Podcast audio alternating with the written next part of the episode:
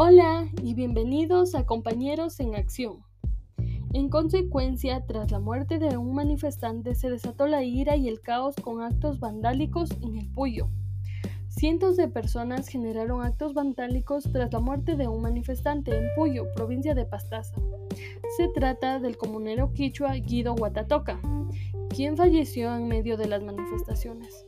Por su parte, la Policía Nacional en un comunicado indicó que el hecho se sucedió en el contexto de las manifestaciones que se estaban llevando a cabo en el lugar.